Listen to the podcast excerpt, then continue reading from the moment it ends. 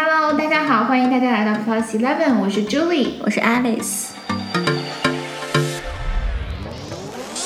我们的频道现在能在 Google Podcast、Spotify、Breaker、Overcast、Pocket Cast、Radio Public、YouTube、哔哩哔哩、喜马拉雅上找到。我们的名字都是 Plus Eleven。如果大家喜欢我们，请大家订阅并推荐给你的朋友哦。啊，我们今天要聊的题目是我们两个的购物 tips 分享，因为就是现在快到年末了嘛。每个商家也都在打折，然后我想，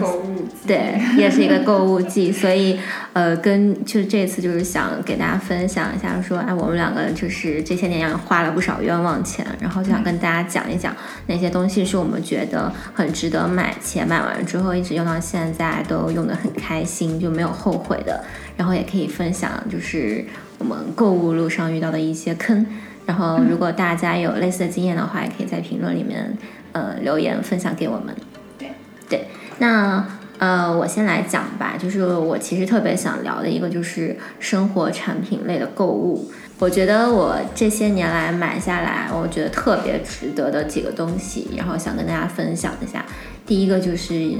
呃，一个好用的吹风机。就我觉得这个东西跟品牌什么的都没有关系，就是。有的吹风机它真的很好用，然后买完以后它的幸福感是每天都能感受到。因为我们俩都是长发。对对对，因为以前就是可能就是随便在超市买一个就是也可以用啦，但是后来买了比较好的吹风机之后，真的是发现可能以前特别我的头发又长，然后又有点厚，我以前吹头发可能要吹十五分钟吧。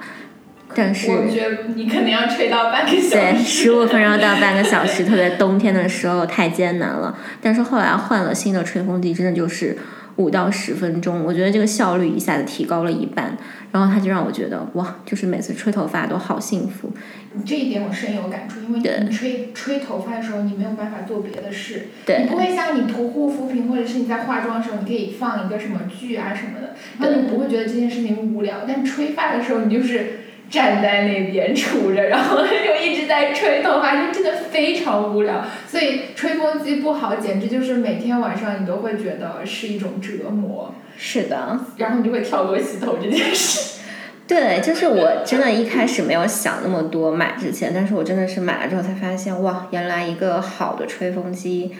可以给我那么多。就是幸福感，因为真的是，你就发现吹头发这件事情一下子变得很简单，然后不洗头也勤快，对，洗头也变勤快了，所以我觉得这个还是。它是一个很小的点吧，但是我觉得是每个人都可能要面对的，特别是女生都要经历的一个事情。然后同类的话，我可能还会推荐大家可以考虑购买裹头发的毛巾，就是有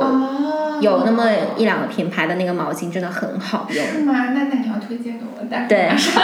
把链接发 给你。小写一个条子给我。对，因为我之前都是在什么超市里面随便买。然后后来，我的现在就是超声。对，但是它可能就是你，嗯，怎么说？就是用了之后真的会不一样，因为像他们后面出的那些毛巾，它的材料是特制的。就是像我以前，我觉得感触最深的时候是冬天，就冬天我用那个冬天的时候，我用超市买的那个毛巾裹头发嘛，然后裹完之后我吹可能要吹十五分钟左右，但是我买了那个新的之后，就是。我基本上把毛巾拿掉的时候，我的头发已经快要干了，然后我吹个五分钟，我的头发就干了。真的吗？真的，就是很神奇。在这里买得到吗？能买的，就很神奇。天对，所以我觉得这个是我买下来我自己特别喜欢的。日常中，我觉得我自己还会。呃，推荐给大家的是洗脸刷和电动牙刷。其实有跟吹风机的那个原因有点相似啦，就是它真的有提高效率，就是让生活变更简单。特别现在，嗯，我觉得电动牙刷的话，一个是的确是有提高你的呃牙齿的健康，对我觉得它是一个健康。还有一个就是说，用过电动牙刷用不回。对，然后而且就是现在市场上有蛮多品牌，然后都做的挺好的。我觉得这个就大家就自己选吧。但是电动牙刷真的非常非常好用，而且我基本上刷牙的时候，我那两分钟到三分钟我都在放空，对，我都在 放空。不知不觉的觉得啊，怎么刷了那么久的牙？对，就是它真的是让人嗯，怎么说，就是时刻。每次用到都会觉得很开心。然后同样也是洗脸刷，也是另外一个呃，我觉得很好的产品，是因为我自己是呃混合肌，然后我之前就是以前没有用过洗脸刷的时候，我就觉得就洗脸还挺麻烦的。但是后来用了洗脸刷之后，我就嗯，这第一是它的清洁效果真的很好，然后第二是。呃，我觉得它也有，因为它也是固定的，可能用两三分钟嘛。然后我基本上那两三分钟也是在放空，就是我觉得他们都让我不用思考的去做这些事 情。那个东西贴到你脸上，然后你就开始放空。对，我只需要 默默的移动它就好。就是它带来的那个。就是他花出去，就是他带来的那种幸福感，它是时刻存在，然后对每天你都会感受的。对，可能大家就觉得说这个事情很小，但是说实话，如果每天上班工作特别忙的话，可能这几分钟就是你人生，就是每天最放松的几分钟。但是如果连这几分钟都没有的话，就是对。它累积之后，就人生变得很艰难。对，那其实就是你在给这些东西，就是加加多了你享受的这个幸福感，然后这个幸福感其实也是你当时买的时候。因为我每天都会用到它们啊，那我等于说我每次用的时候，它都给我带来了幸福感。就我觉得这种随手触及的东西。就是生活小物真的很值得买，而且它的使用频率，我反正对于我来说是每天啦，对。然后那就我觉得就算稍微买贵一点，也不也不也不会浪费钱，因为你每天在用的东西就是最值得的。对对，我觉得吹风机和那个电动牙刷我深有感触，因为那那两件东西也是改变我人生对非常大的。其实就是买个东西它值不值得，我觉得就是。嗯，如果它很便宜，但是你买来你只用过一两次，在我心中就是一个浪费啦。但是如果它呃价格偏高，但是我买来每天我都在用，我就觉得是值得的。就是我会觉得价格只是一个因素，但是更多会考虑到我的使用频率和它给我带来的使用感受好不好。如果是好的，而且频率很高的话，我觉得这个钱就没有浪费。那接下来我要说的一个购物小 tips 是针对于买首饰的。因为呃，首饰这个东西会稍微有点偏贵，所以如果你把这个东西就是你买下来以后，呃，后悔了，它产生的这个后悔感还是蛮重的。对，成本很高。对，我是之前就很嗨，然后就是嗯，比如说博主在买什么，或者博主在买哪个品牌，然后我就看到觉得啊，好好看，然后我就去买，然后买了以后，我就发现嗯，就是。博主又开始推新的啦，然后我又会想要买新的，然后就就摆在那边不带了，我觉得啊，就白花了很多钱。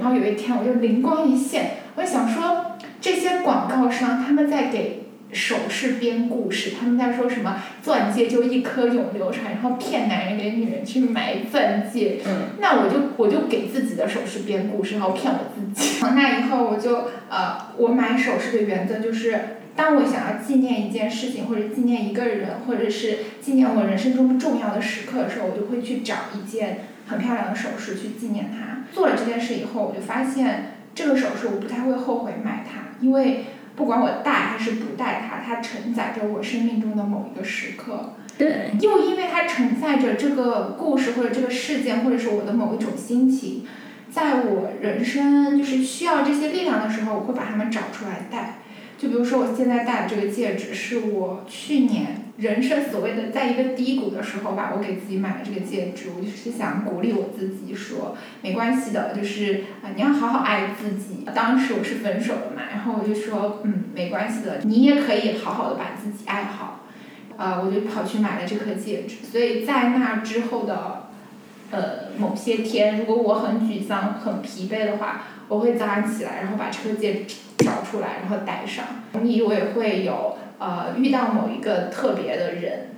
然后我觉得嗯他很值得我纪念，然后去买一颗戒指，或者是呃就是想要纪念一段友谊，我就会去找一条项链，然后买它买下它的原因就是我想要记住这个朋友。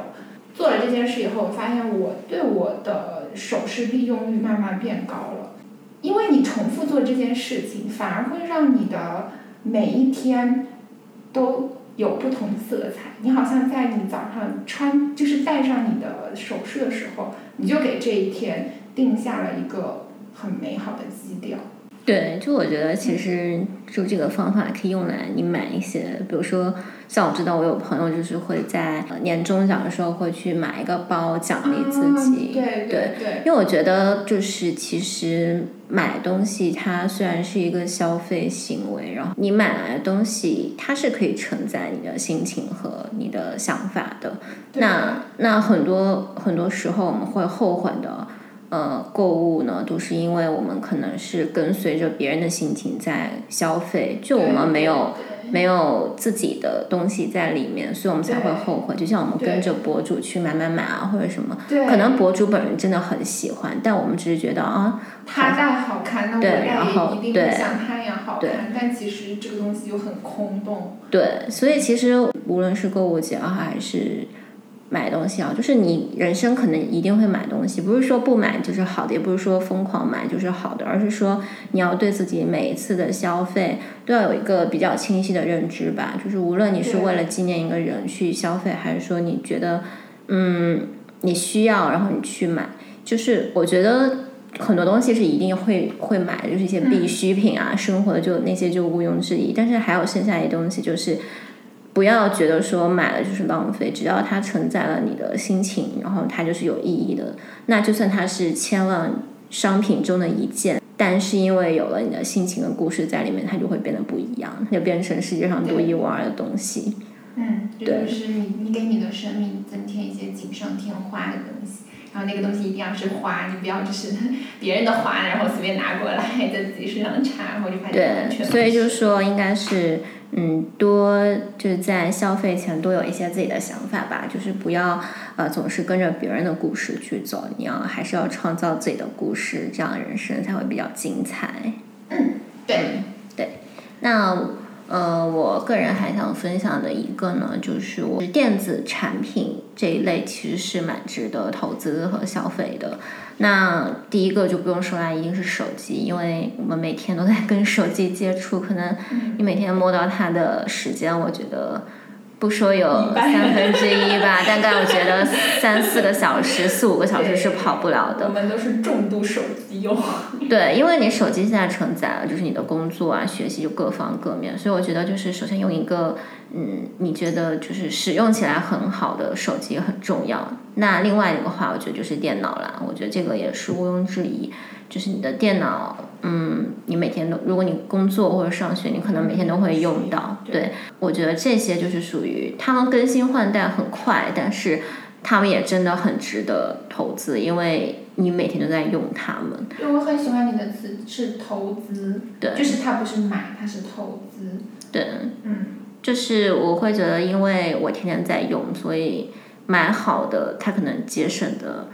不仅是我的精力，还有我的时间。对，对，电子产品的更新换代还是真的是很重要的，而且，嗯，的确是好的电子产品，它可以让你用很久，而且提高你的效率，就是你不会卡在那里，然后就可能它给你带来一会给你带来一一连串的问题。问题，然后你就会很焦虑。是续航能力，就是当那个东西的续航能力变低以后，你就仿佛每天就是要拖着一根线，然后到处去找插插口在哪里，那个真的是我觉得很纠结，对，对那简直就是我，我就想砸电脑。是的，那我觉得其实同同类的还有一些就是就是鼠标和键盘。就我意识到这两个很重要，其实是因为我之前有段时间工作，后来手腕那儿就变得比较痛，然后我就开始看了一些相关的一些东西，他们就说可能是因为。呃，你的键盘或者你的鼠标，就是它会有一些现在有一些鼠标的设计，的确是比较符合人体力学，那其实可以比较，呃，可以减少你手腕的可以说是磨损吧。对，但大家可能不知道，大家有没有跟我有没有相同经历？但是手腕痛真的很难受，因为你也不知道是什么原因，就是其实就是有，就说白了就是过劳导致的。对，那它也没有什么特别有效的治疗方法，就你可以做一些什么呃手腕的什么活动啊，或者说针灸啊，但是它的收效是非常甚微的。其实就是要平常的时候不要过劳，然后多多保养，没有什么特别好的办法。我觉得可能很多人都会忽略这一点，特别是嗯坐在办公室工作人，其实这个事情它积少成多之后，就是它会是一个大的问题了。对，所以有一个比较好的键盘跟一个鼠标，其实还挺重要的，因为它是为你的健康提供了一些算是保障吧。对对，那这个事情也是在我自己没有经历之前，我是完全没有意识的。但我个人觉得，就是其实很重要，特别是在我晚上就是手腕疼到很难受，然后晚上晚上睡觉被痛醒的时候，真的是很难受。对，嗯嗯，我觉得那个呃床品也很值得投哦资。，天哪！对就是 你给我推荐的那个被子，我真的觉得你拯救了我的人生，拯救了我一整个冬天。对，因为就是同样的，其实这些就是我觉得这些值得投资的东西，其实都是最大的一点，就是它跟我本人接触的时间都很久。就比如说床品的话，我就会说床垫、枕头，然后还有呃那个被子被子，对对，这些东西都很重要，因为你就是人都是要睡觉的嘛，那你最少的话，你一天最起码也要睡四到五个小时吧。嗯那等于说你人生就是一天二十四个小时，如果你是一个正常作息的话，你肯定有三分之一的时间都在跟你的床接触。那如果你稍微 就是睡得少一点的话，可能就四分之一左右。但是他真的就说，就是就等于说你的人生三分之一或者说四分之一，你都在跟他接触啊。对，那所以很多人可能嗯是在外工作啊，在上学什么的，可能大家不太会注意到这一点。但是其实你们仔细想想，就会发现，一个你三分之一的人生都在相处的东西，真的是很值得买好一点你的心情，对会对奠定你那一天的，就是心情基调。对，一个是我觉得一个是它带来的就是一个使用感，如果它真的就是比如说被子、被套这些很舒服，你真的是你会得到一个很好的休息。哦，你的那个你给我推荐那个被子，我必须要说，就是让我第一次体会到了它它给我带来了温暖，对但它没有很重，对但它也没有那种就是轻轻的让你感觉不到安全感，就是它给你适度的安全感，然后很大一张裹着我，哇，拯救了我整个冬天。虽然它有一点贵，对，但是因为你每天都在用啊，而且我觉得大家现在都会忽略一点，说就觉得说自己可能，呃，就是睡觉嘛，差不多就行了。但是其实就是睡得好真的很重要。那呃，床垫的话，其实也是同理，对对，其实这些东西都是跟你的健康，跟你的呃，就是主要是跟健康息息相关。那我觉得。就真的很值得去投资。那被套的话，我觉得也不是说要买特别贵，其实只要选择一些纯棉的换洗就可以了。对，那这些就是嗯，我觉得我这些年来买下来就是从来没有后悔过的东西。那接下来我要说的这个东西呢，非常大件，这个大件，超大件。它，但是嗯，我买了它以后，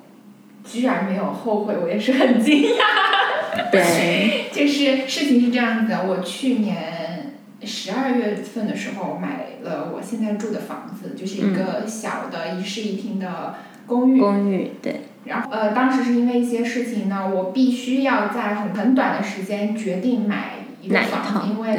呃我要赶快搬进去住，嗯、不然的话我就流落街头了。对。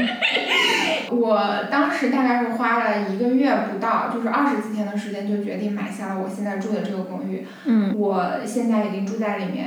快一年了。快一年了。嗯。然后所有来的朋友也好，就是家人来陌生人，就是帮我送家具的陌生人，都觉得哇，就是 goodbye goodbye，就是买的很值得。是很值得。然后我就想说，我想分享一下我买它的一些经历吧。就是我觉得对于心路历程，对，因为我是第一次买房，而且买这个买房的从看房到最后交钱的所有决定是我一个人做的，然后这中间有很多很多的小小的事情可以分享给大家。如果你们也要即将经历你们人生第一次买房的话，我觉得嗯可能会帮到可以参考一对帮到大家。好，那我现在就要说第一条就是啊、呃、我。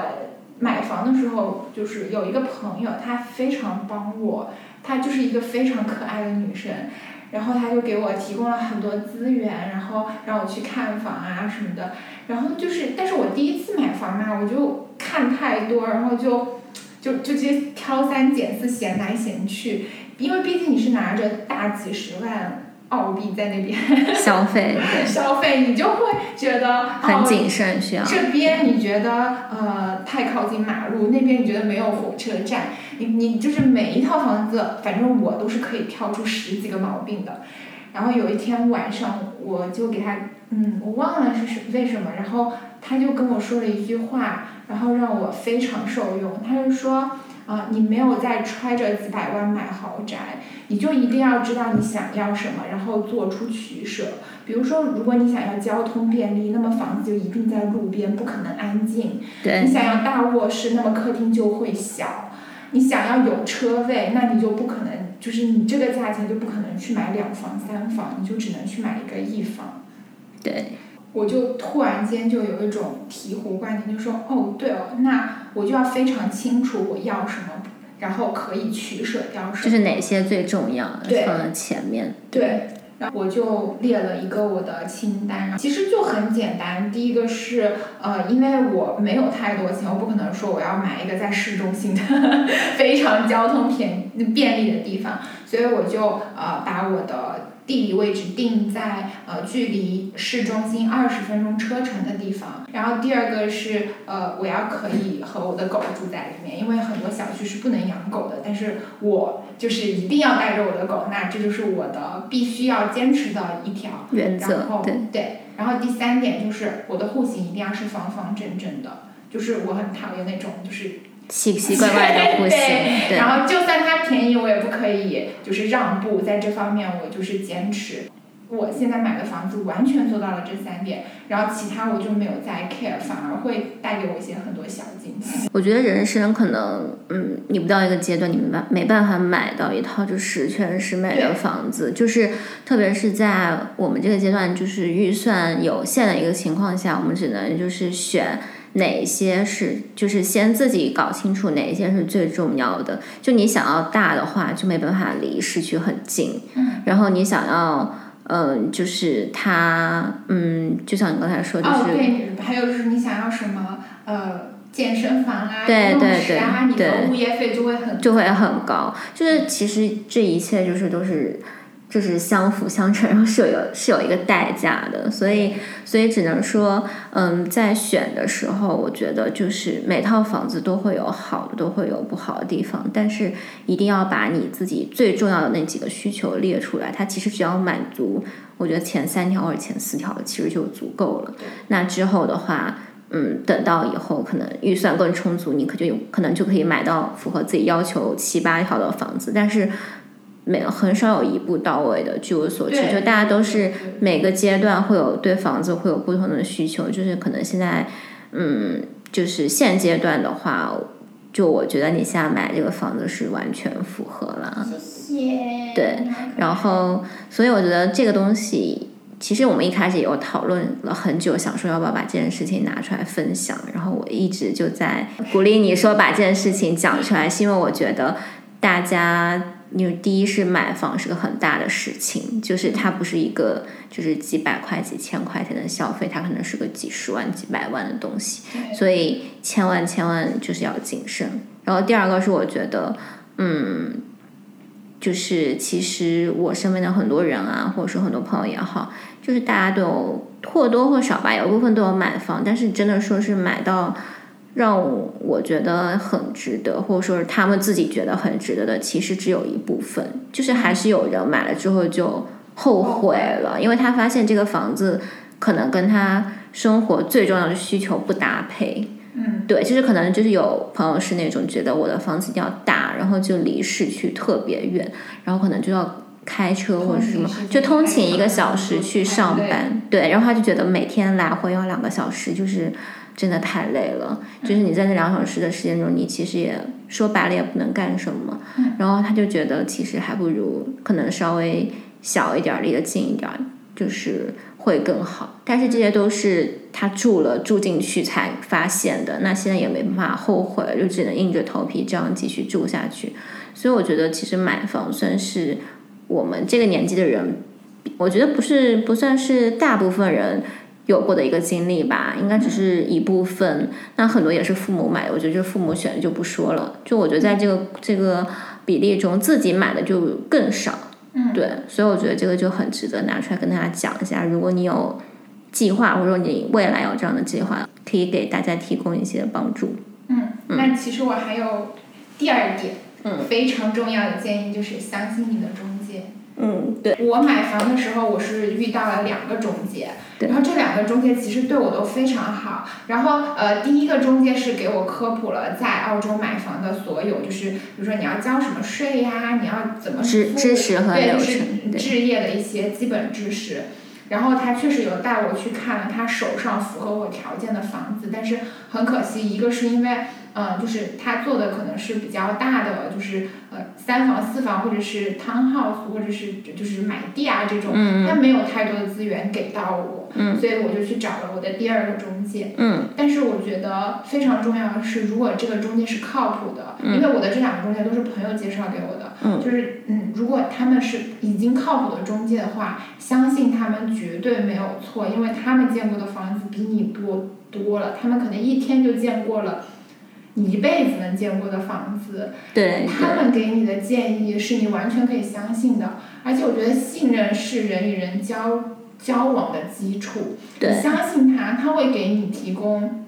最大的更多帮助，的对更多的信息，然后呃，我觉得相信他就。其实我相信了我的中介，后面也遇到了很多贵人，就是我的中介又给我推会计，然后我的会计又给我推律师，然后他们一层一层都是非常好的人，然后在我后续买房的过程中，还是遇到了很多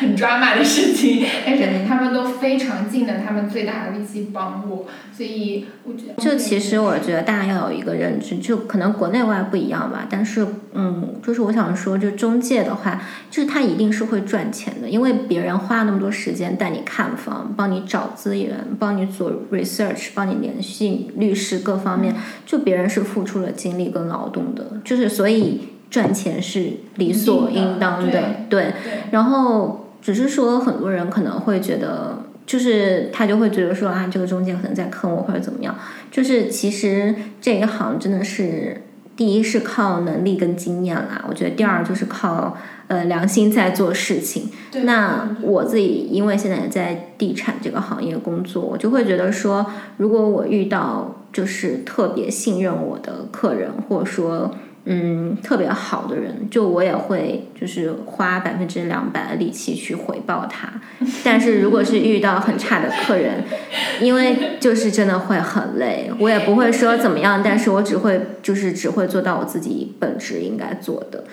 所以希望就是无论是从嗯国内就是出国，无论是要买房还是租房的小伙伴们都。对国外，对对国外的中介多一点信任，当然也有不好的人存在，但是每每行就各行各业都会有这样的情况发生啊。但是如果你一开始就一个一个不信任的态度去跟别人交流的话，我觉得没有人会就是真心实意的对你，因为这大家都不傻，你对他是什么样的态度，别人都能感受出来，而且。呃，特别是地产这块儿的话，中介第一他看了很多房子，他也带，他也跟很多业主、很多租客、很多买家、卖家都接触过，所以他可能跟你聊几句就知道你大概想要干嘛。嗯所以我觉得不要把对方当傻子，你要把自己的需求表达清楚，然后真心实意对待对方，那我觉得对方一定会以最大的努力回报你。对对对，所以嗯，这个也是一个小 tips 吧，我觉得，因为可能大家在国内国内外的这个系统不太一样，那国外的话，中介基本上都还是要呃持证上岗，对，然后所有的流程在这里都是很透明，这个流程透明化，然后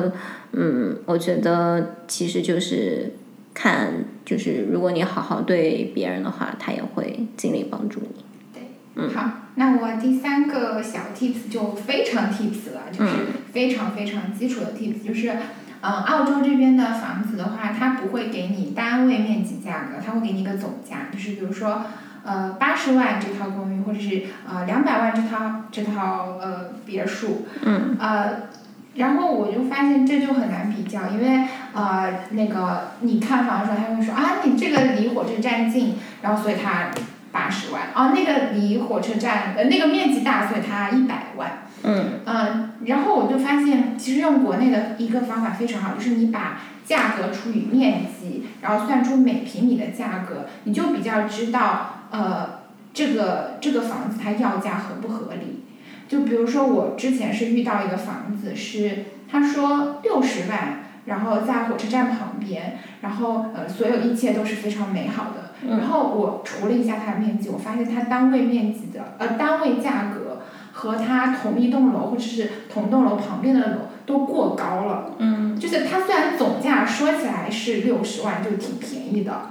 但它乘完以后你会发现过高了，因为它的面积可能太小了。单价然后单价太对高，对，单价太高了，然后我就直接没有去看那个房，因为看房也是一个非常耗体力的事情。对然后，嗯，你可以通过这个非常简单的方法，就把就是这种有虚假、虚高的房子排除掉。而这些房子还挺多的，大概看十套里可能有一两套就是这样虚高的房子，然后你就比较可以省体力吧。对，它就它可能就是总价听起来不是很高，但是它的面积也很小，所以，这样一来的话，呃，房子不子值得，不值得。对房子还是要有一定面积啦，就是还是建议大家要考虑这个东西，还是蛮重要，因为它是你的一个生活空间嗯。如果过小的话，就是呃，的确是住久的话，我觉得还是会还是会有一些呃，